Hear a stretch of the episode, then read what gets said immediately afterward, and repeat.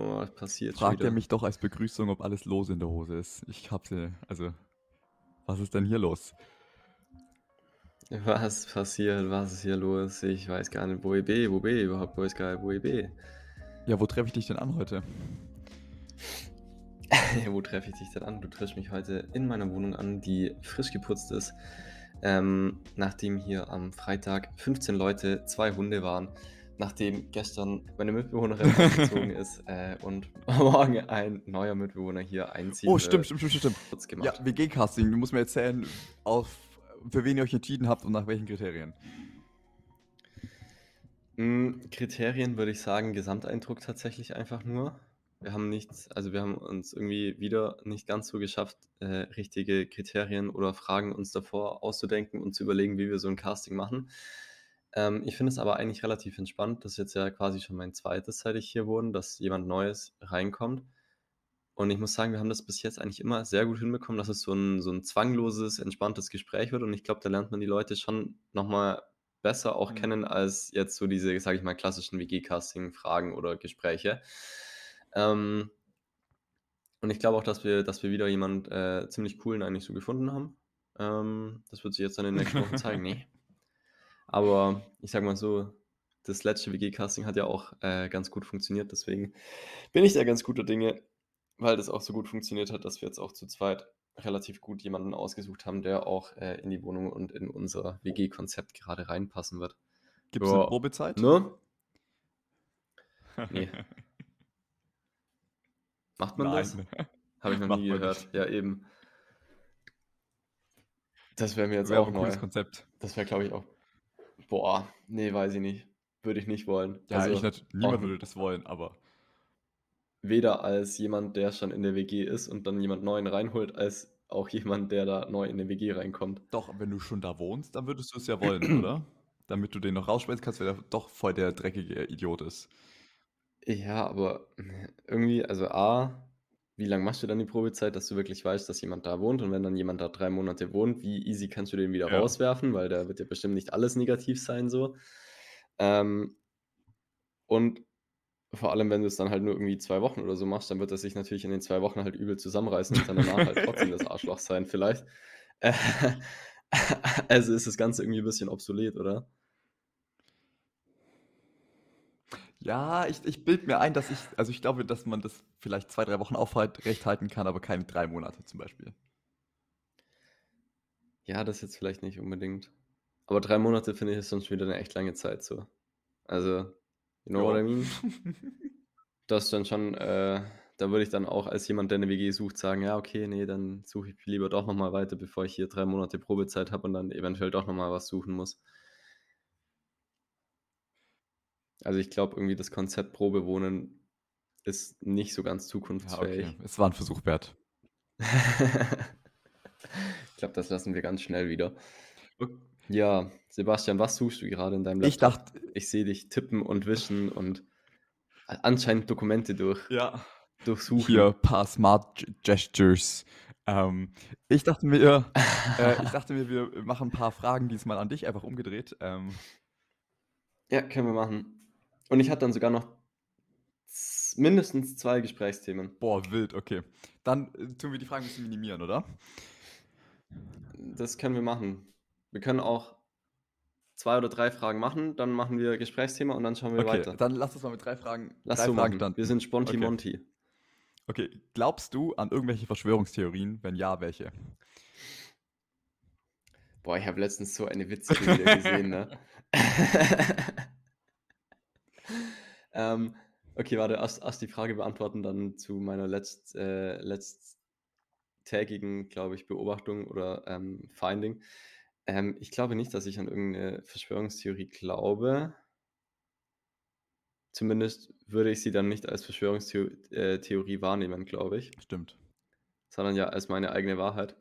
Aber ähm, nein, also so die, die sage ich mal, häufig von Sachen wie Rick and Morty oder, ähm, oh, wie hieß die andere Serie da? Wir haben die beide gesehen.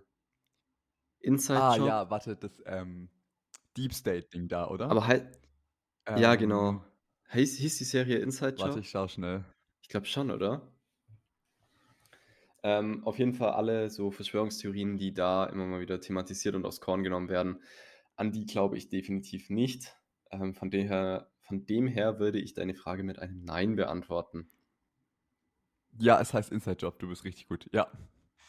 Ja. Also habe ich, hab ich mir schon gedacht gehabt, aber ich dachte, vielleicht kommt ja noch irgendwas raus. Und du denkst vielleicht doch Nee. heimlich, keine Ahnung.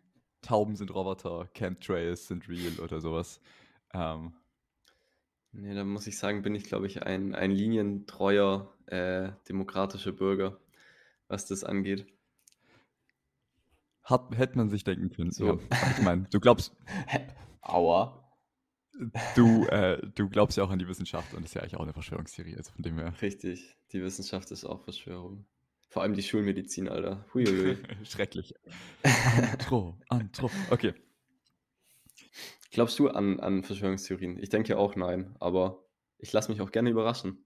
Nee, aber manchmal habe ich schon den Eindruck, es ist sowas dran an diesen ganzen Illuminati-Sachen oder sowas oder ähm, Freimaurer, das gibt es ja alles schon so, diese Geheimlogen. Und Ja. ich habe da manchmal schon, wenn ich mich zu viel damit irgendwie auseinandergesetzt habe, so den Eindruck, es gibt dann doch so Eliten, die irgendwie unsere Welt lenken und die treffen sich in geheimen Hinterzimmern und entscheiden da über solche Sachen und so. Ähm, jetzt keine Echsenmenschen oder sowas, aber keine Ahnung, es gibt vielleicht so der eine Typ, der eigentlich nie gewählt worden ist, aber der trifft sich heimlich mit allen Präsidenten einmal im Jahr und sagt ihnen so, was sie machen sollen. So ein bisschen was so. D sowas kann ich mir schon vorstellen, dass es das gibt. Nennt sich Lobbyarbeit, ne? Also, Ja, ja, schon nochmal vielleicht ein bisschen krasser, aber okay. man könnte es auch als Lobbyarbeit beschreiben, ja. okay.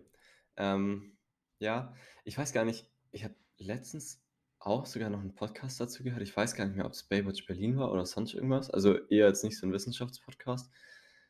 Und da, war, da, war's- da ging es auch ganz kurz um Verschwörungstheorien und diese Sache, dass Verschwörungstheorien ja deswegen auch so gut funktionieren, weil wenn du dich ja ein bisschen damit beschäftigst und ein bisschen was nachliest und dann, ah, das ist schon irgendwie gerade eine gute Erklärung für so ein ganz abstraktes und zufällig voll. erscheinendes äh, Konzept, dann denkst du da natürlich auch irgendwie öfter dran, dann fällt dir das doch wieder öfter auf und dann hast du da so ein bisschen so einen Halo-Effekt, dass dann das Ganze schon richtig sein könnte. Ne? Und dann rutscht man halt ein bisschen ab, weil vielleicht noch die eigene Lebenssituation gerade auch so ist, dass man es sich ganz gerne so erklären würde.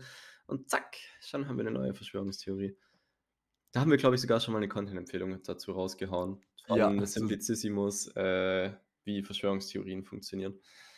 Ja, yes. das war noch eine sehr, ich glaube, die erste Folge. Echt? Ich meine schon. Also relativ, relativ früh. Sehr, sehr früh war das auf jeden Fall. Wir haben es schon immer gewusst, wir haben es predicted, Leute. genau. Ob da eine ja. Verschwörung dahinter steckt, we don't know. Hm.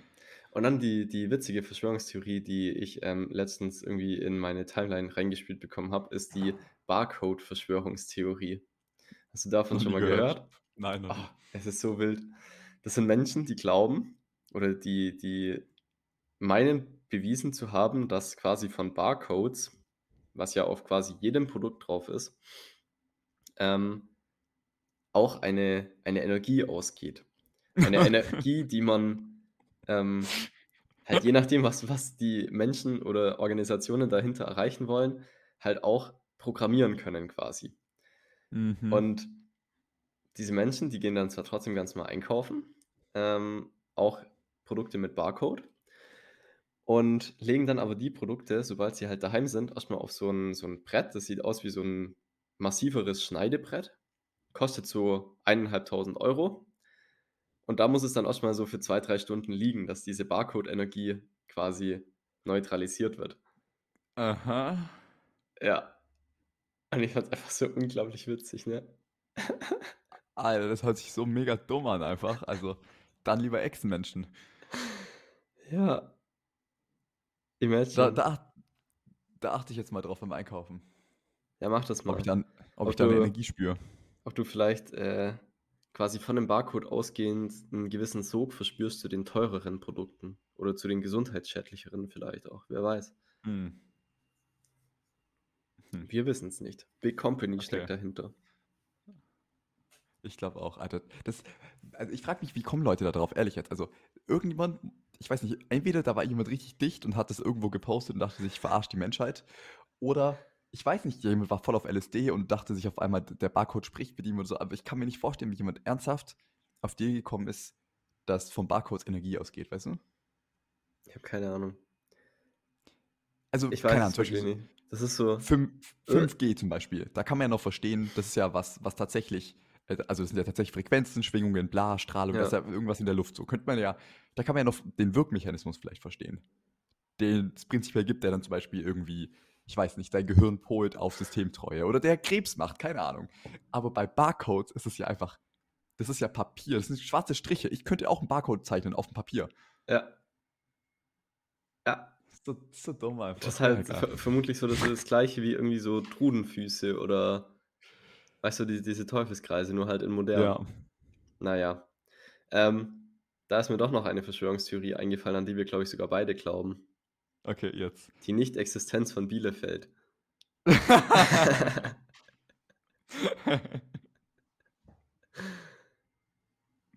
Die, die Leute aus Bielefeld tun mir immer so leid in so Uniseminaren, weil die Profs immer lustig sein wollen und dann halt auch was dazu sagen. Und die Leute Ah, wissen es immer schon und verdrehen so ihre Augen. Das ist ganz schrecklich.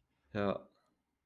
Die ist Oh, auch im Suff entstanden, die Idee dazu, dass es Zu Bielefeld nicht gibt. Zu 100 Prozent. Zu 100 Ja, das, also da, da gibt es einen Wikipedia-Artikel dazu, wie die Legende entstanden ist. Echt? Ja.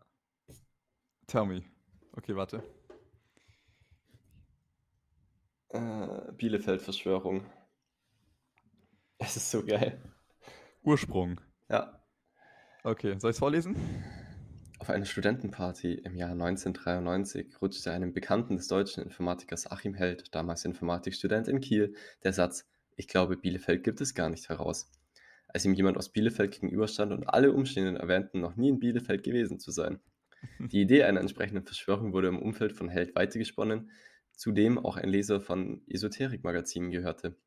Eine Rolle spielte hierbei auch, dass im Jahr Herbst 1993 die Autobahnabfahrten nach Bielefeld wegen Großbauarbeiten zeitweilig gesperrt waren. Die erste bekannte öffentliche Erwähnung der Bielefeld-Verschwörung stammt von Held und wurde am 16. Mai 94 im Usenet in der Newsgruppe D-Talk Bizarre veröffentlicht. Helds Absicht war es dabei, gängige Verschwörungstheorien ins Lächerliche zu ziehen. Die Auswahl der Stadt war Zufall. ah, einfach toll. Es gibt sogar einen Film von 2010. Ja, was Verschwörungstheorien so können, ne? Es gibt auch äh, scheinbar zeitweise. Es gibt eine Geschichte, Amerika gibt es nicht. Ja, wer Das, weiß, bis äh, jetzt war ja nur Kolumbus da und der war aber in Indien. Ja, stimmt.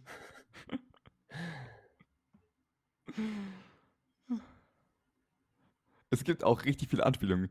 Ähm, hier, warte. Mm, Es, äh, der Gesang im Feuerofen von 1950. Darin verabschiedet sich ein Soldat der deutschen Heerespolizei. Wir sehen uns wieder, so Gott will. Und der andere Soldat antwortet, und wenn, wenn nicht in dieser Welt, dann vielleicht in Bielefeld. Oh Gott. Okay, okay, okay. toll. Okay, machen wir weiter, oder? Bevor wir auch noch in Bielefeld Uns verlieren, ja. uns verlieren. Oder die QR-Codes uns aufsacken. Ähm, Alter, das, Vor allem so. QR-Codes sind doch dann Barcodes auf Steroide, oder? Stimmt, boah, die sind noch schlimmer. Vor denen sollten wir sie nachnehmen. Ha.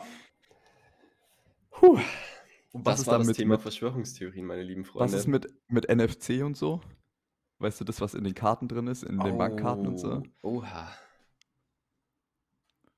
Nur noch Bargeld. Ja, nur noch Bargeld. Okay, wo wir bei Geld sind, wofür gibst du gerne Geld aus? Also wo, wo sich's richtig geil anfühlt, weißt du, so dieses, keine Ahnung. Sonst ist es ja manchmal so, oh Gott, schon wieder 30 Euro für Mhm. Nudeln ausgegeben, tut weh. Aber wofür gibst du gerne Geld, dass du denkst so, nice. Also ich muss A, nat- also ich glaube, ich glaube, das ist eine Antwort, die würde jeder jetzt auf die Frage erstmal geben. Essen. Definitiv Essen. Okay, aber das ist ja also aber im Supermarkt oder beim Döner oder beim Bäcker oder Sowohl als auch. Eisdiele. Sowohl als auch. Ich muss sagen, so, so mal schick essen gehen ist schon auch ganz nice. Aber ich finde grade so in letzter Zeit, ähm, ist es eigentlich oft auch viel schöner, einfach gut einkaufen zu gehen und dann so halt hier mit mehreren Leuten zu kochen. Hm. Und da finde ich dann, ist es nicht nur das Geld für das Essen, sondern auch so Geld für den generellen Abend. Also sowohl, wenn man essen geht und dann halt noch sitzen bleibt und 'n bisschen schnackt oder auch wenn man dann halt so 'n Kochabend macht. Das ist eigentlich ganz nett, ne? So. Ähm, mal abgesehen von Essen abgesehen von Essen. Ähm, Bücher, muss ich sagen, ist auch in 80 % der Fälle, äh, 'n guter Take. Fühle ich, ja. Ähm, 20 % sind dann doch irgendwie vermutlich bisschen enttäuschender oder zu hohe Erwartungen reingesteckt, als sie dann schlussendlich Mhm. sind. Aber was will man tun, ne? Ist halt so. Das gehört dazu. Ähm und ich muss in letzter Zeit auch sagen, ähm, gerne so so Konzerte und, ähm, andere Veranstaltungen. Ich war gestern bei 'nem Tanzwettkampf, das war auch sehr toll. Ah, stimmt, wie war's? Tell me. This was some wild stuff. Das Ganze ist 2. Bundesliga Contemporary Modern Jazz Dance gewesen. Geil. Das heißt, moderner Tanz. Ja. Und, ähm, 2. Bundesliga auch, wie gesagt, relativ hoch. Also, da kann man kann man sich ganz gut anschauen, ne? Ähm, und ich fand's spannend, wie wie unterschiedlich das dann doch, ähm, interpretiert wird von den verschiedenen Gruppen. Also, es waren 9 Gruppen.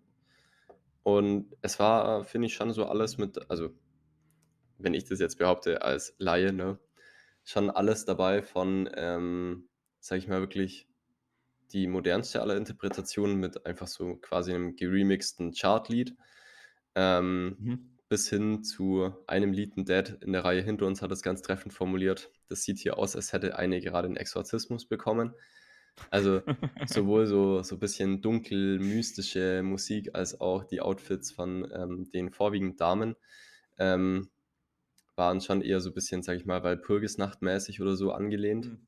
Ähm, und man muss auch ehrlicherweise dazu sagen, sie haben diese Stimmung sehr gut rübergebracht, weil wirklich unsere gesamte Reihe hatte so 'n so 'n unangenehmes Gefühl während dem Auftritt. Also, so so 'ne Grundangst ist da irgendwie bisschen getriggert worden. Ähm, ja. Ist tatsächlich schon sehr schön, sich das anzuschauen, bringt Gefühle, ähm, zum Ausdruck, erzählt 'ne Geschichte, die oft irgendwie, fand ich, so so 'n romantisches Motiv hat, von wegen in den Schlaf fallen, irgendwie fallen, schlaflos oder ganz tief schlafend zu sein. Ähm, ja, hat mich irgendwie sehr an an so die Epoche Dunkle Romantik erinnert, der die Tanzart. Und ganz kurz, das sind dann die Gruppen und dann wird es bewertet, es gibt Punkte und am Ende gibt's 'n Gewinner. Ja, also, man muss ganz ehrlich sagen, wir sind nicht ganz schlau geworden aus dem Bewertungs ähm. Hm weil es war so, also, wie gesagt, 9 Gruppen. Die haben alle quasi einmal ihre, ähm, Choreo ganz durchgezogen. Und die haben auch in dieser Saison, die eben aus 4 Wettkämpfen besteht, nur eine Choreografie. Bei jedem Wettkampf wird aber zweimal getanzt. Das heißt, insgesamt achtmal wird diese Choreografie quasi getanzt. Mhm. Da waren wir schon so: „Okay, das heißt, ihr werdet jetzt eigentlich achtmal anhand der gleichen Sache halt quasi bewertet und eigentlich geht's dann wirklich nur so um die Tagesform irgendwo.“ Weird, okay. Ähm, wo wir uns schon so: „Hm, okay, ähm, spicy.“ Und dann war's irgendwie so, dann nach dieser 1. Runde gab's irgendwie quasi schon Wertungen, aber nur die Einteilung in 'n großes und 'n kleines Finale. Und wenn man jetzt so von Fußball oder halt anderen Ballsportarten heißt ja großes und kleines Finale, es geht um Platz 1 und 2 und 3 und 4. Ja. So war das nicht. Äh, im im kleinen Finale ist quasi Platz 8 und 9 ausgetanzt worden. Also, da waren Mhm. nur halt quasi die 2 Letzten und dann ging's nur darum: „Okay, wer macht jetzt wirklich Letzter und Vorletzter?“ Mhm. Und im großen Finale waren noch die Teams 1 bis 7, die dann halt auch Platz 1 bis 7 ausgetanzt haben unter sich. Es könnte aber auch genauso gut sein, dass quasi im großen Finale nur die 2 besten Teams sind und dann halt um Platz 1 und 2 tanzen und im kleinen Finale sind dann Plat Teams, äh 3 bis 7 und tanzen um Platz 3 bis 7. Wer entscheidet das? Äh, 5 Kampfrichterinnen. Das war So so so Jor Jorge González-mäßig Ja, so. quasi, so. 3. Ja. Ähm, ja. Also, um das um das Wertungssystem muss ich sagen, als Laie, da würde ich das ganz gerne mal, äh, revolutionieren. Ähm, weil irgendwie scheint mir das nicht die die schlauste Methode zu sein, das Ganze zu zu werten. Aber gut, wer bin ich hier zu urteilen, ne? Und anscheinend ist es dann halt so, dass du je nach Platzierung halt Punkte bekommst für dann die Saisontabelle. Ja, Hm. irgendwie so, Mhm. keine Ahnung. Bin ich nicht ganz schlau draus geworden. Und dann habe ich noch eine Frage zum Tanz. Also, wenn ich jetzt so Contemporary Jazz Dance höre, Modern Jazz Dance, hast du, glaube ich, gesagt, ähm, dann denke ich da viel so an, ja, fast schon an Ausdruckstanz. Also auf jeden Fall. Es ist kein Paartanz und es ist jetzt auch nicht so Hip-Hop, wo viel rumgesprungen wird oder auf dem Boden geriggelt oder wie auch immer man das nennt, sondern halt viel so, ich weiß nicht, schwungvoll, dynamisch, irgendwas mit dem Körper ausdrücken, so ein bisschen. Ähm, wie kann ich, kann ich mir das so vorstellen? Ähm, ich würde auch sagen, sehr gruppenabhängig. Also es war eine Gruppe mit dabei, die haben sehr viele, sage ich mal so, akrobatische, turnerische Elemente mit drin gehabt und dann auch Mhm. teilweise ein bisschen mehr so Ballettelemente. Mhm. Es gab aber auch Gruppen, wo dann wirklich viel über die, die Kopfhaltung, die Kopfbewegungen, ähm, Ah, okay. über die Armbewegungen gegangen ist. Ähm, also eher dann so eben in Richtung Ausdruckstanz. Generell würde ich sagen, was bei allen relativ ähnlich war, dass es immer so eine oder zwei in Anführungszeichen Haupttänzerinnen gibt für Mhm. eine Figur, für eine Sequenz, die quasi so der Main Character sind und um die rum dann halt die Geschichte erzählt wird. Also dass die Person dann eben, wie gesagt, irgendwie so tief schlafend auf dem Boden liegt und alle bewegen sich quasi um sie rum oder dass die Person dann auf einmal hochgehoben wird und sich quasi wieder halt alle so, ich weiß nicht, es hatte ein bisschen sowas von König der Löwen, der Szene, wo er so Okay. hochgehoben wird und alle Tiere Hm. kommen halt so ran. Ähm, ja, also so, das ist vielleicht so das verbindende Element, dass es ganz oft auch, glaube ich, darum geht, so diese Gruppendynamik, Gruppensynchronisität, Synchronisität, ja, wird schon passen, das Wort, ähm, auszudrücken und eben zu zeigen.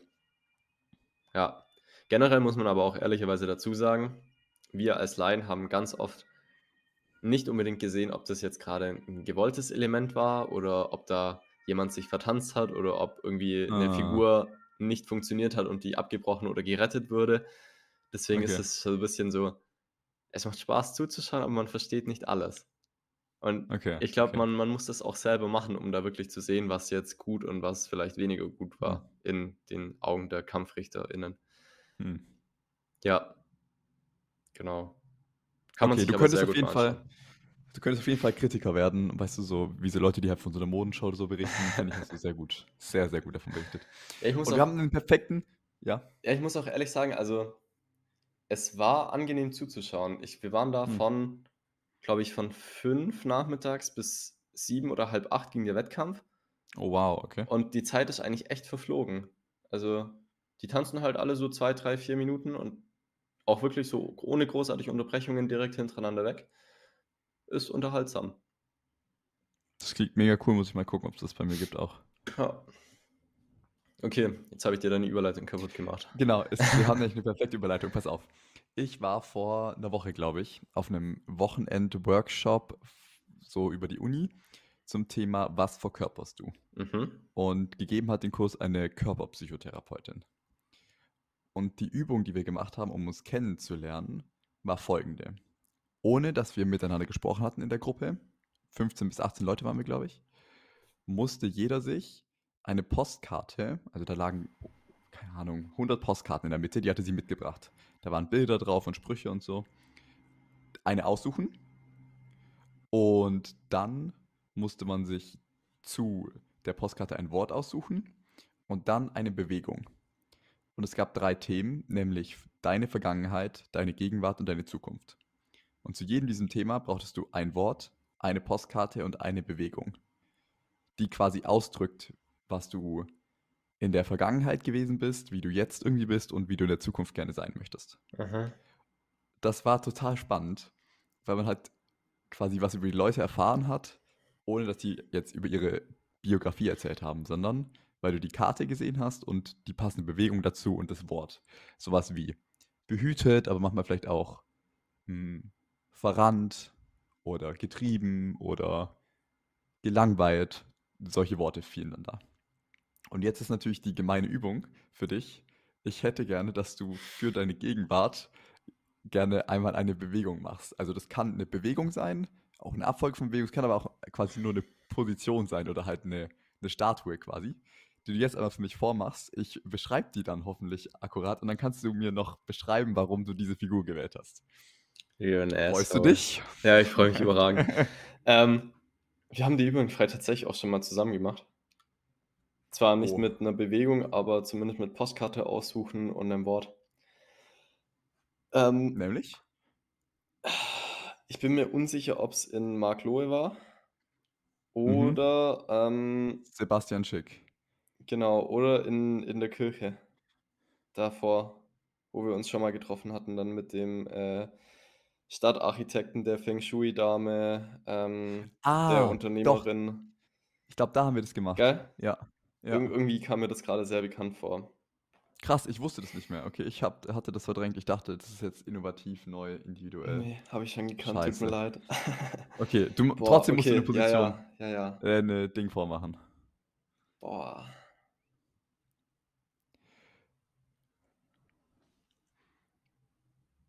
Du kannst ja schon mal aufstehen. Ich muss gar nicht und... aufstehen, glaube ich. Okay.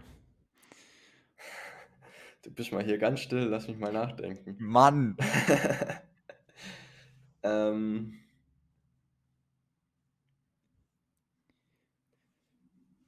Ich nehme jetzt einfach für, für wirklich meine, meine konkrete Gegenwart. Ja.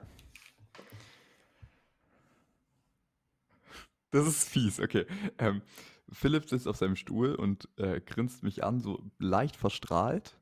Er lacht nicht richtig, aber er grinst. Und so ein bisschen ist er in den Stuhl gesunken und das Allerwichtigste ist, mit seiner linken Hand krault er sehr entspannt langsam seine Haare und seinen Kopf.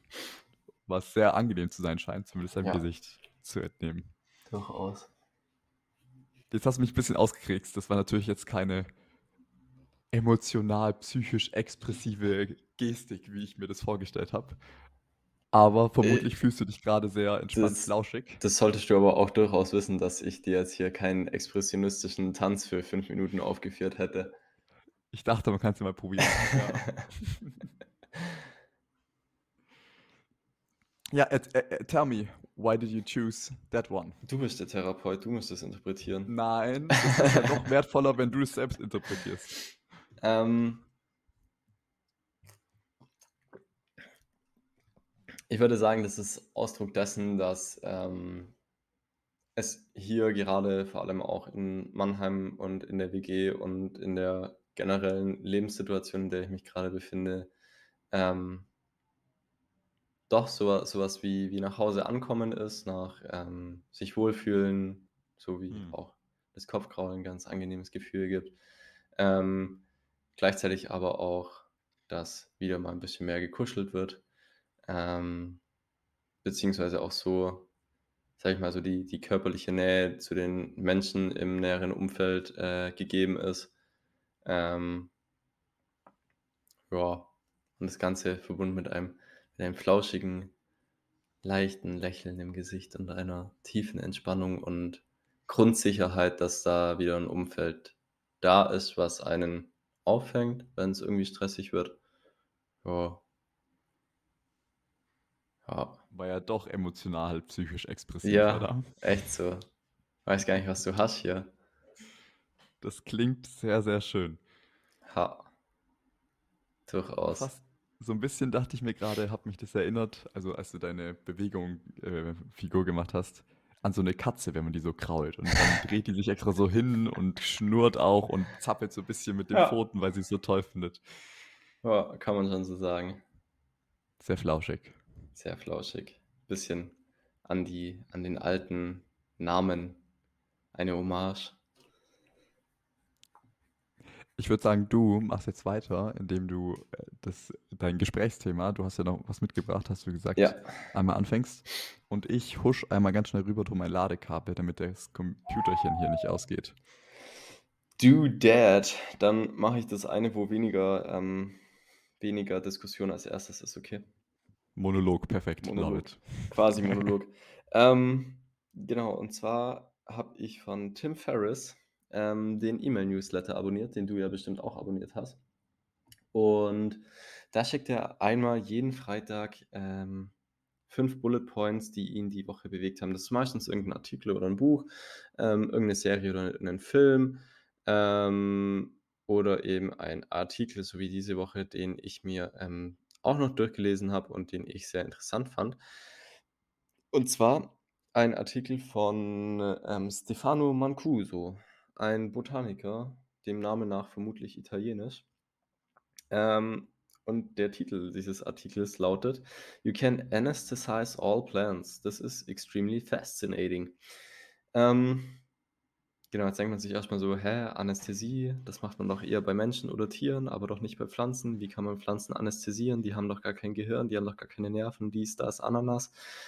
Ähm, er sieht das Ganze ein bisschen anders und ich fand das durchaus interessant. Er sagt nämlich als erstes mal, ähm, wie auch dieses eine Buch über den Wald, das du bestimmt ähm, zumindest in der Peripherie schon mal gehört hast, dass ähm, eben Pflanzen halt doch ein Bewusstsein haben, vernetzt sind. Gerade auch bei Pilzen weiß man das ja, dass ähm, hier auch Ströme fließen.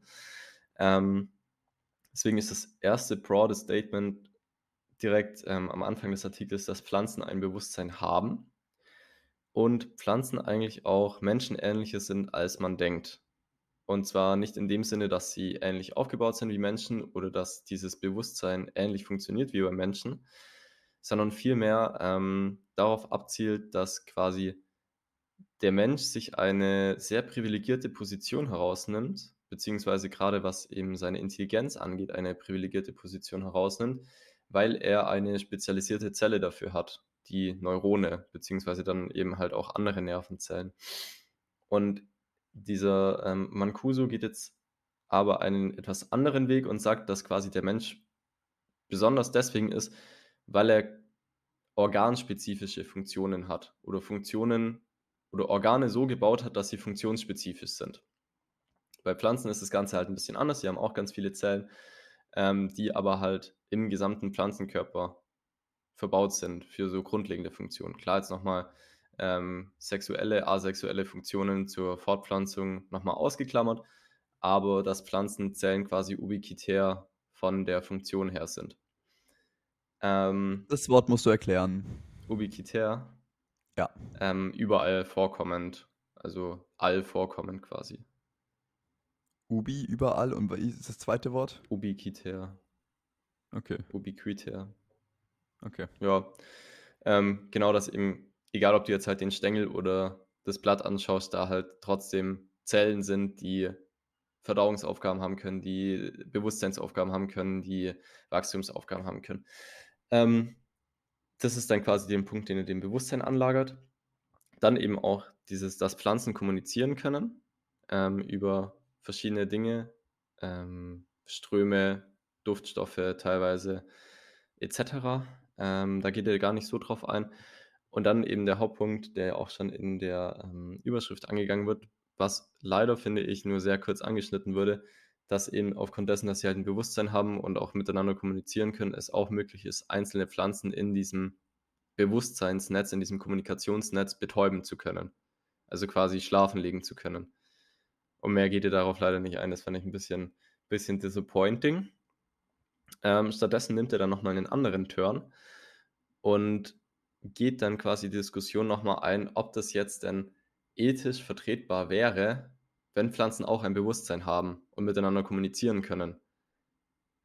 Warum man dann Pflanzen quasi ethisch essen und als Nahrung sehen darf und Tiere nicht. Was ich dann auch nochmal ähm, an sich. Dangerous. Irgendwann können wir gar nichts mehr essen. Richtig, erstmal so, okay, cool.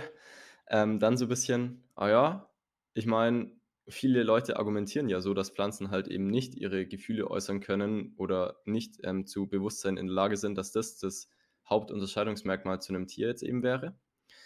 Ähm, aber ich finde, er hat es dann in eine sehr gute Richtung geleitet, weil er eben sagt, also das schwächere Argument fand ich dann dieses ähm, quasi in die Zukunft schauende, ja, Pflanzen sind halt CO2-ärmer zu produzieren, irgendwas müssen wir essen. Dann ist es wesentlich sinnvoller, Pflanzen zu ähm, produzieren und als Nahrung zu verwenden, als eben Tiere. Den viel wichtigeren Punkt fand ich aber, dass ja Pflanzen quasi in ihrer Evolution entschieden haben, Nahrung zu produzieren für ihren eigenen Nutzen. Weil die meisten Früchte sind ja Mhm. eigentlich nur Träger von Samen oder Kernen. Dementsprechend hat die Pflanze ja quasi gesagt: „Okay, es ist cool für mich, gegessen zu werden, weil ich profitiere davon.“ Das hat 'n Tier jetzt nicht unbedingt. So. Genau. Fand ich dann noch mal 'n ganz guten Turn. This was the article, the interview. Super spannend und auch sehr gut zusammengefasst. Und ich frage mich grad noch also, für mich ist irgendwie noch der Unterschied zwischen Pflanzen und Tieren ziemlich eindeutig. Also, ich meine, das Tier ist leidensfähig und das kann ich ja messen. Also, klar, das das Schwein kann schreien, aber der Fisch, der ja nicht schreien kann, da kann ich ja auch messen, physiologische Reaktion, dass der Schmerz erlebt. Und das kannst du bei Leid. Pflanzen auch. Echt, können die leiden? Ja, ich meine, ähm, Oder obvious oder 'n gutes Beispiel, was dazu passt, ist die Mimose. Wenn du die Mhm. anfasst, also ihr quasi Schmerzen zufügst, dann klappt die ihre Blätter ein. Weil sie dich als Noxe wahrnimmt. Also, da könnte ich da jetzt nicht sagen, das ist einfach 'ne mechanistische Reaktion, also Berührung gleich zuklappen? Na ja, dann könntest du auch sagen, dass der Schrei 'ne mechanistische Reaktion ist. Weißt du, das also, ich glaube, das wird dann wieder 'ne ganz schwierige Diskussion, wenn du das wirklich als Hardliner Mhm. betrachtest. Aber also, ich wenn ich jetzt hier aus dem Fenster schaue, da ist so 'n das ist, ich glaube, der 3. Stock und da ist so 'n so 'n typischer Straßenbaum, ähm, der jetzt halt so hoch gewachsen ist. Ähm, was ist 'n das? Boah, nicht aufgepasst in der Schule. Ähm, ich könnte es dir nicht sagen. Äh, die Blätter sehen so 'n bisschen aus wie von so 'nem Ahornbaum. Mhm. Aber es ist kein Ahornbaum. Ähm, genau, auf jeden Fall, wenn ich da jetzt 'n Blatt abreiße oder 'n Ast abbreche äh, leidet dann der Baum? Hat er dann Schmerzen oder findet also Also, ich ist halt denke einfach so. ich denke, irgendwie messen könntest du's bestimmt auch, laut dem Artikel. Und ich glaube, was du da jetzt wieder als Beispiel nehmen könntest, wenn du 'nen Elefant gegen das Schienbein trittst, das Mhm. wird dem auch nicht wehtun. Der wird das auch kaum merken, wenn du da ankommst. Okay, Und so ist das es halt vielleicht mit dem Baum auch. Wenn du dagegen irgendwie 'n Eichhörnchen trittst und 'ne Gänseblümchen, dann wirst du 'ne ganz andere Reaktion bekommen. Okay, ich säge den Baum ab. Unten mit der Ja. Kettensäge. Der kippt um. Also, ist ja dann Holz einfach. Leid wieso leidet der dann? Warum leidet das Tier, wenn du's erschießt? Das war jetzt mein meine meine bewusst provokante Frage, Hm. ähm, um Mhm. um quasi vielleicht seine Argumentation fortzuführen. Also, ich würde Ähm sagen, bei dem beim Gehirn also, anders. Beim Tier finde ich, das siehst du dem erst mal an. Also, das schreit dann Mhm. häufig oder quiekt oder wie auch immer. Es versucht noch zu fliehen, wenn's es noch kann, ähm, so was. Vielleicht fängt's auch an zu zittern, also, so ja, optische, vor allen Dingen aber auch bewegungsbezogene Sachen. Okay, der Baum kann sich nicht bewegen, ist bisschen blöd für den. Und dann würde ich aber auch sagen, ich könnte jetzt im Gehirn oder was auch immer dieses Tier hat, vielleicht ist es auch nur wie wie hieß es immer? Oberschlundganglion oder was wir da alles gelernt haben. Ähm, aber dann könnte ich da quasi an den Nerven messen, dass da quasi im Gehirn jetzt mal Schmerzen ankommen, also halt Ja. elektrische Impulse, die Schmerz kommunizieren. Ja, genau. Verstehst du? Je jetzt bist du quasi in in die Falle getappt, die er am Anfang aus'm Weg geräumt hat. Er hat ja gesagt, so, das Säugetier oder der Mensch speziell fühlt sich deswegen cool, weil er ein zentrales Objekt, ein zentrales Organ für das Bewusstsein hat. Wenn du natürlich ein zentrales Organ hast, kannst du auch an diesem zentralen Organ messen. Wenn du das nicht hast, wo willst du dann messen? Aber würde das nicht Nur unbedingt nur weil du's nicht messen kannst, ist es nicht ich da. Aber das würde ja bedeuten, dass ich das am Baum überall messen könnte. Ja, vielleicht. Aber dem ist ja nicht so, oder? Na ja, wir haben vielleicht einfach noch keine Möglichkeit, es zu messen. Na aber das ist doch eher so 'n pseudowissenschaftliches Argument, oder? Das ist ja häufig so. Hm. Astrologie funktioniert nicht, weil wir haben noch Hm. keinen Weg gefunden, herauszufinden, wie Astrologie funktioniert. Ich finde, das ist grade eher so bisschen auch so 'ne quantenphysikalische Diskussion. Oder in in die Richtung driftet es eher ab. Weil du kannst es ja auch jetzt schon teilweise messen. Du hast nur noch keine Möglichkeit gefunden, das in so einer Scale zu messen. Hm. Und ganz poetisch gesagt, Achtung, darauf bin ich jetzt ein bisschen stolz. Okay. Auch wenn du den Baum absägst, siehst du den Baum bluten. Das Harz, das aus ihm rausfließt. Das stimmt. Und Aber ich will, also, nicht, ich will nicht verhungern jetzt. Ich muss doch irgendwas essen, Philipp. ja, das, das ist ja auch, also das ist ja, glaube ich, auch gar nicht sein Punkt, den er da machen will. Er will nur, oder ich hatte das Gefühl, es geht ihm vor allem darum, auch auf der Metaebene zu kommunizieren, dass nur weil der Mensch kommunizieren kann und weil ich vielleicht in deinem Gesicht deine Emotionen lesen kann, weil die sehr Ja. ähnlich zu meinen sind. Ja. Und die Emotionen vielleicht auch in einem Tiergesicht lesen kann, weil das noch relativ ähnlich ist, weil es ist auch ein Säugetier. Wir reden ja schon bei Fischen oder Vögeln, ist es ja schon nicht mehr so leicht, weil die halt auch schon relativ weit von einem Säugetier weg sind. Ähm, kann es halt genauso eine Pflanze haben, die ja auch lebt, nur wir, die ist so weit weg von uns, von ihren Features, dass wir sie halt nicht so verstehen, wie sie ist. Also da bin ich voll bei dir. Deswegen habe ich das versucht so ein bisschen zu umgehen, indem ich davon ge gesprochen habe, dass wir zum Beispiel elektrische Impulse oder so messen würden. Genau, weil ich sonst total sehe, dass wir häufig sagen, Menschen oder Tiere leiden, weil wir das denen ansehen. Aber ist ja ein total blödes Argument. Also spätestens, wie du gesagt hast, bei den Fischen hört es ja dann auf. Ja. Die leiden ja auf jeden Fall. Aber häufig essen Menschen halt doch irgendwie Fisch, weil sie sich denken, Fisch das ist kleine ja kein primitive Fleisch. Ding, das, das kann nicht schreien und das kann nicht Ja. weinen und das kann nicht quieken und sowas. Dazu will ich kurz eine Geschichte erzählen. Und zwar ähm, wegen dieser Mimik und Ablesen und Kommunizieren und so. Ich habe jetzt in der evolutionspsychologischen Vorlesung gelernt, dass Hunde haben ja diesen Hundeblick. Also dieses von unten so hoch gucken, die Augen so groß machen. So. Dieser Hundeblick, den haben Wölfe nicht. Der Hund stammt ja vom Wolf ab. Und der Wolf, dem fehlt ein Muskel. Hunde haben, das kannst du dir vorstellen, wie war das? Okay. Alarm. ähm, Alarm. kannst du dir vorstellen, ähm, stell dir vor, links und rechts so ein bisschen unter deinen Augen jeweils, da ist noch so ein ganz kleiner Muskel. Und der sorgt dafür, dass die Hunde ihre Augen so groß machen können. Hm. Und den haben Wölfe nicht. Depressor angul anguli oris. Bestimmt. Ähm, und auf jeden Fall das Spannende ist, dass das liegt daran, dass wir Menschen haben ja den, den Wolf quasi domestiziert. Also sprich, Ja. wir haben den ja genommen, um unsere Schlitten zu ziehen und dass der für uns arbeitet oder auf, für uns auf die Schafe aufpasst, wie auch immer. Und wir haben aber auch, weil der Wolf ja auch ein gefährliches Tier ist, viele von denen getötet. Und wir haben die Wölfe, die uns mit so einem Hundeblick angeschaut haben, seltener getötet. Und dementsprechend haben wir Menschen quasi Evolution, Evolution betrieben, indem wir die Wölfe eher haben überleben lassen, die zufälligerweise diesen Muskel hatten, der den Hundeblick Mhm. ermöglicht.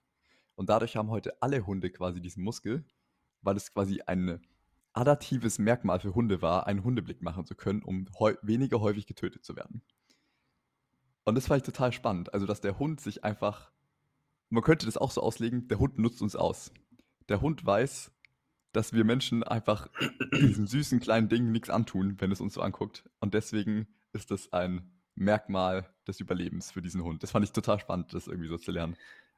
Und eigentlich können wir doch das Beispiel jetzt auch wieder, also das Beispiel lässt sich jetzt auch perfekt auf eine Pflanze wieder übertragen. Auf der einen Seite roden wir die Billigbäume, sag ich mal, für IKEA Pressspannmöbel, weil die, keine Ahnung, keine schönen Blätter haben, kein schönes Holz haben, weiß der Teufel. Und auf der anderen Ja. Seite gehen wir in den Baumarkt und kaufen uns eine Blume für 20 Euro, die in der Hoffnung, dass wir sie nicht nach zwei Wochen in unserem Zimmer verrotten lassen. Ja. Und stimmt. kümmern uns um die und bauen fast eine Beziehung zu der auf. Eine emotionale. Ja, nicht nur fast, ja. Ja. Ich freue mich jedes Mal, wenn hier gerade ein kleines Blatt rauskommt. Philipp schaut nach oben. Das sieht ein bisschen aus, als würde er zu Gott hochgucken, aber. Da. Ah, über seinem Schreibtisch an der Decke an so einer Schnur hängt herunter ein Topf mit einer grünen Pflanze. Was ist das für eine? Es ist eine Efeutute. Eine Evoltute. Das hört sich süß an. Und sie wächst und gedeiht. Und es bereitet mir innerliche Freude. Da ist definitiv eine emotionale Abhängigkeit. Definitiv. Ja, genau. Das war übrigens auch, ähm, gleichzeitig quasi eine Content-Empfehlung der Woche, ähm, Mhm. den Pod den nicht den Podcast, den Podcast schon auch teilweise manche Folgen, wenn man 'n bisschen Zeit hat, aber vor allem den Newsletter von Tim Ferriss. Hm. Immer wieder sehr interessante Sachen dabei. Kann Hm. man sich sehr gut, sehr schnell durchlesen und im Falle eines Interesses, ähm, weiter deep diven. Quasi haben wir jetzt seine Content-Empfehlung genommen und zu unserer Content-Empfehlung gemacht. Ja, das ist Content Recycling vom Allerfeinsten. Smart Move. Und irgendwann ist es so 'n Cir Circle of Content, weißt du, so The selbstreferenziell. Circle of Life. Toll, ja. Okay, ich will an der Geschichte noch an der Stelle noch eine Geschichte erzählen und dann auch 'ne Content-Empfehlung machen. Ja. Einmal noch daran anknüpfend, habe ich ja grade gesagt, ich war in der Evolutionspsychologie-Vorlesung. Die gibt's an der UWH nicht, aber an der Ruhr-Universität Bochum. Ich habe mich, äh, über 'ne Bekannte, ähm, äh, quasi an der RUB, das ist die siebtgrößte Uni in Deutschland, 42.000 F Studierende. Ist Das es ist die, die wo so unglaublich hässlich aussieht? Genau, das ist, ähm also das die Architektur ist angelehnt an ein Schiff quasi, also das soll aussehen wie 'n Hafen in der Oder ein. Bahnhof. Audimax ist ein hm, soll aussehen wie 'ne Muschel und dann sind das lauter so Schiffe in Form von so Ostblock-Gebäuden. Das sollen die Schiffe darstellen und die sind dann quasi an Stegen, das sind die Verbindungsbetonblöcke, so angedockt. Das soll aussehen wie Schiffe, die im Hafen liegen. Auf jeden Fall ist es halt alles aus Beton und deswegen sieht's ziemlich scheiße aus. Aha. Allerdings, wenn die Sonne scheint, sieht's eigentlich ganz schön aus, aber es ist halt weil halt in Deutschland meistens eher nicht die Sonne scheint, sieht's halt die meiste Zeit eher nicht so schön aus. Ja. Blöd.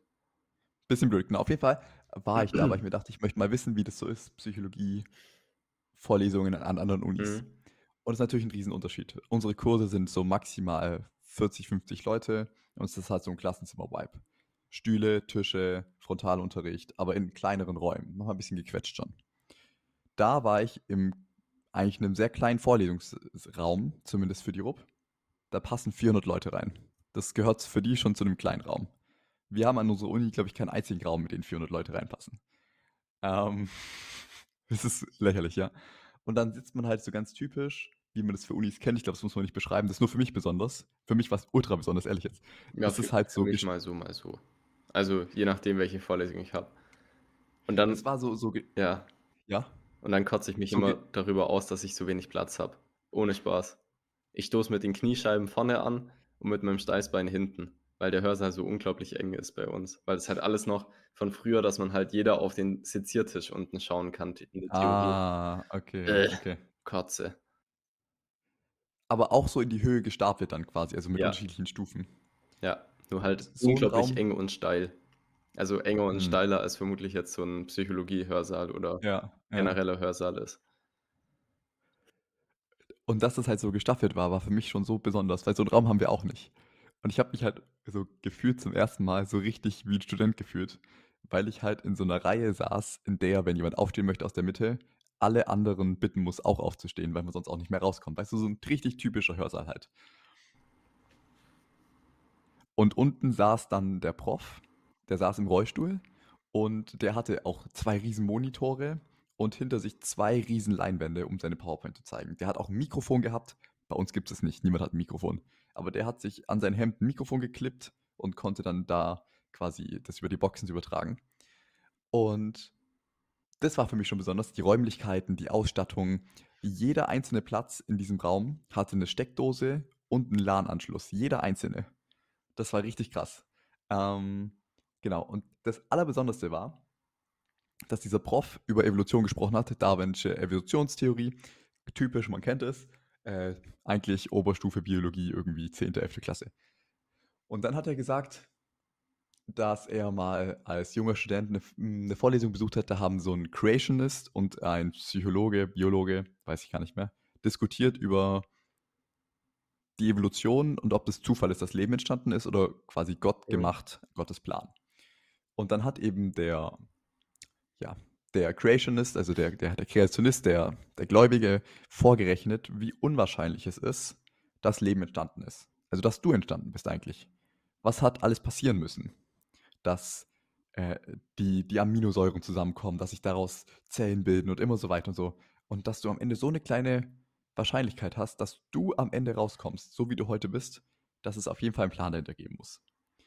Und eigentlich hat er damit die Diskussion damals gewonnen, meinte der Professor. Und er hat sich immer gefragt, wo ist der Fehler? Das kann ja irgendwie nicht sein. wo ist der Fehler in der Geschichte? Und dann hat er gesagt, meine Damen und Herren, ich werde Ihnen jetzt sagen, wo der Fehler ist. Und zwar werden Sie jetzt Zeuge werden von Evolution. Hat so ein Glas genommen, wie man das benutzt in Labor Laboratorien. Eine Petrischale? Ähm, nee, mehr so, so ein, ein Kolben. Eher so ein Kolben, genau. Ja. Dankeschön, Herr Mediziner. Genau. Hat so einen Kolben genommen und hat dann gesagt, meine Damen und Herren, wie unwahrscheinlich ist es, dass ich genau diesen Kolben hier in der Hand halte? Überlegen Sie sich, die Rohstoffe, die es dafür braucht, die gibt es nur in diesen zwei Kontinenten, in diesen drei Minen. Und dass genau diese Rohstoffe gefördert worden sind und dann in der Fabrik gelandet sind, in der solche Kolben hergestellt werden. Und dass dieser Kolben auch noch nach Deutschland verkauft worden ist. Und dann auch noch an unsere Uni gekommen ist. Und dann auch noch in meine Hände fällt. Und dann, und dann nahm er das Glas und schmiss es einfach auf den Boden. Und es zersprang in tausend Teile mitten in der Vorlesung und alle wachen auf und so, fuck, was passiert? Sagt er. Und dann, dass dieses Glas auch noch so viel Unglück hat, dass ich es nehme und zerschmettere hier auf dem Boden. Und jetzt ist die Frage, wie hoch ist die Wahrscheinlichkeit, dass genau dieser Splitter entstanden ist? Das Glas musste genau so mit diesem Winkel, mit der Kraft auf dem Boden genau hier prallen, damit dieser Splitter entstanden ist. Das ist doch super unwahrscheinlich. Und dann hat er gesagt, also die Auflösung war dann quasi, dass er gesagt hat, der Fehler ist, dass wir davon ausgehen, dass du entstehen musstest. Mhm. Oder eben halt genau dieser Splitter. Er hat dann quasi gesagt, dass das musste zwar nicht kommen, dass du entstehst, aber es musste inevitable Leben entstehen. Da war so viel Zeit und so viele Aminosäuren am Anfang so. Genau, das am, im Laufe der Zeit musste einfach was entstehen. Ja. Er sagte, gib mir, gib mir einen neuen Planeten, gib mir die passende Temperatur, gib mir Wasser, gib mir eine passende Atmosphäre und es wird irgendwann Leben entstehen. Wird es so wie menschliches Leben werden? Wahrscheinlich nicht. Aber es wird Leben entstehen. Mhm. Und so hat er quasi aufgedeckt, dass halt, wenn du die Geschichte von hinten erzählst, nämlich ich muss entstehen, dieser Splitter muss entstehen, das ist der Bug. Aber wenn du sagst, Leb, also wie wahrscheinlich ist es, dass Leben entsteht, musst du eigentlich sagen, es ist super wahrscheinlich, dass Leben entsteht. Genau. Und das Coole war aber halt, dass er eine Geschichte erzählt hat und dass er diesen Kolben vor uns zerschmettert hat. Und alle waren einfach so fucking überrascht. Also das war so, so ein, so ein, ich weiß nicht, didaktisch fand ich das so klug einfach, weil wirklich alle sind aufgewacht. Niemand hat damit gerechnet, dass er diesen, dieses echte Glas nimmt und einfach volle Kanne auf den Boden schmeißt. Und das hatte sowas Beeindruckendes. Und ich jetzt muss ich im Nachhinein sagen, ich kann mich an so viel erinnern aus der Vorlesung, zum Beispiel auch das mit den Hunden oder so, weil alles halt mit Beispielen belegt hat oder hat Geschichten erzählt aus, aus seiner Jugend oder damals, als er noch Doktorand war und solche Sachen. Mhm. Zum Beispiel über, ah, so ein Parasit, der dafür sorgt, dass Tiere risikofreudiger werden. Oh, Gang, ja. Go, go, ja. go, go, go, Gogli, Gongli, äh, oh, Irgend so ein ähm, komisch weirder Wurm. Ja, genau. Das ist so crazy. Genau, und die Tiere werden dann einfach richtig dumm mutig, laufen viel weiter weg. Wölfe hören zum Beispiel auf, Rudeltiere zu sein, nur wegen diesem Parasit. Und dadurch stirbt der Wolf vielleicht auch eher, vielleicht frisst er aber auch eher andere Tiere, weil er nochmal mutiger wird. Und dadurch kann sich halt der Parasit besser fortbreiten, äh, ausbreiten. Übel smart. Und wir Menschen haben das tatsächlich auch. Also, das ist ein Katzencode drin. Und weil ja. ja viele eine Katze haben, haben wir Menschen das auch. Und es hat auf uns Menschen einen ähnlichen Effekt. Das ist ganz spannend. Auch viele negative Effekte. Du bist wahrscheinlich ja auch schizophren und so, aber ähm, ja. Aber mein Gott. With great genau, power genau, comes halt great responsibility. Voll. Das war halt so cool, weil er halt, halt immer so Beispiele genommen, die so beeindruckend waren oder die halt jetzt so im Gedächtnis bleiben. Ja, und das wollte ich einmal erzählen, wie, wie toll doch vielleicht Didaktik sein kann äh, ja. von ausgewählten ProfessorInnen. Ähm, und was für einen nachhaltig beeindruckenden Effekt das auf mich gehabt hat. Und das an der staatlichen Uni. Tja. Ja, wer hätte es gedacht? an der Stelle fängt Basti, der Privatstudent, an zu weinen. Ja, Tja, ja. Schwierig. Schwierig. Ja, ja und total unrelated. Dazu meine Content-Empfehlung. Deine Content-Empfehlung?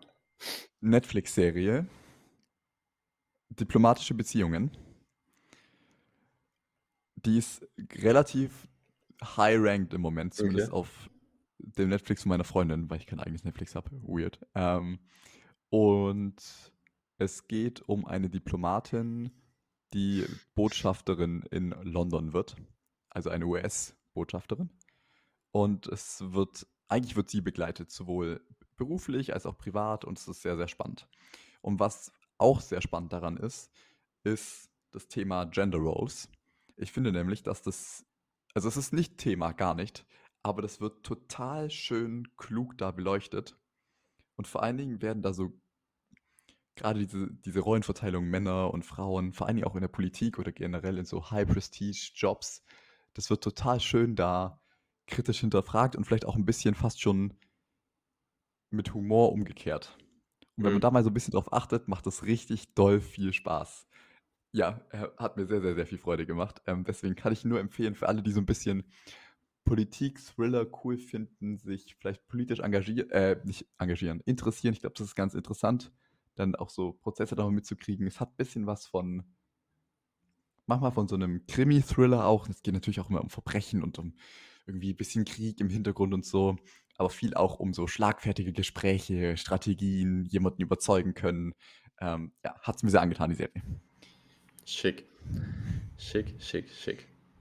Diplomats. Diplomatische Beziehungen. Diplomatische Beziehungen, ja. Okay. Aha. Well, well. Schauen wir mal rein. Unbedingt. Okay. Hast du noch eine zweite? Ich nämlich nicht. Ich auch nicht. Lass uns diese Woche mal beeilen, oder? Ja, Sonst so, wir brauchen uns sonst zu schnell. Richtig. Und damit würde ich sagen, endet eine, eine Podcast-Folge, die mit kurzen Fragen eigentlich angefangen hat, dann in sehr lange Monologe gegangen ist, die sich aber durchaus abgewechselt haben. Ja, war spannend. War mal wieder gut. Unentschieden. Ja. Unentschieden. In dem Sinne sehen wir uns nächste Woche in der Heimat. Ja, live, ne? Ja, aber nehmen den Podcast nicht live auf, oder? Doch, ich habe den Termin, noch, ich hab den Termin nochmal verschoben, dahin, wo, wo okay. ich, glaube ich, Zeit haben werde. Live-Podcast. Live-Podcast. Nimmst du Mike mit? Ich nehme Mike mit. Perfekt. Oder will ich das eigentlich? Du hast das kleinere. Wie? Ich habe das kleinere. Aber ich nehme keinen Laptop mit. Ehrlich nicht? Nee, ich nehme keinen Laptop mit. Ah, aber du brauchst es. Was ist, wenn ich meinen Laptop mitnehme und du dein Mic? Ja, so können wir es machen. Ha, gedribbelt. Okay, perfekt, lass so machen. machen wir so. Okay, Lido, okay, In dem Sinne, bis, bis nächste Woche. Tschüss, tschüss. Und ade.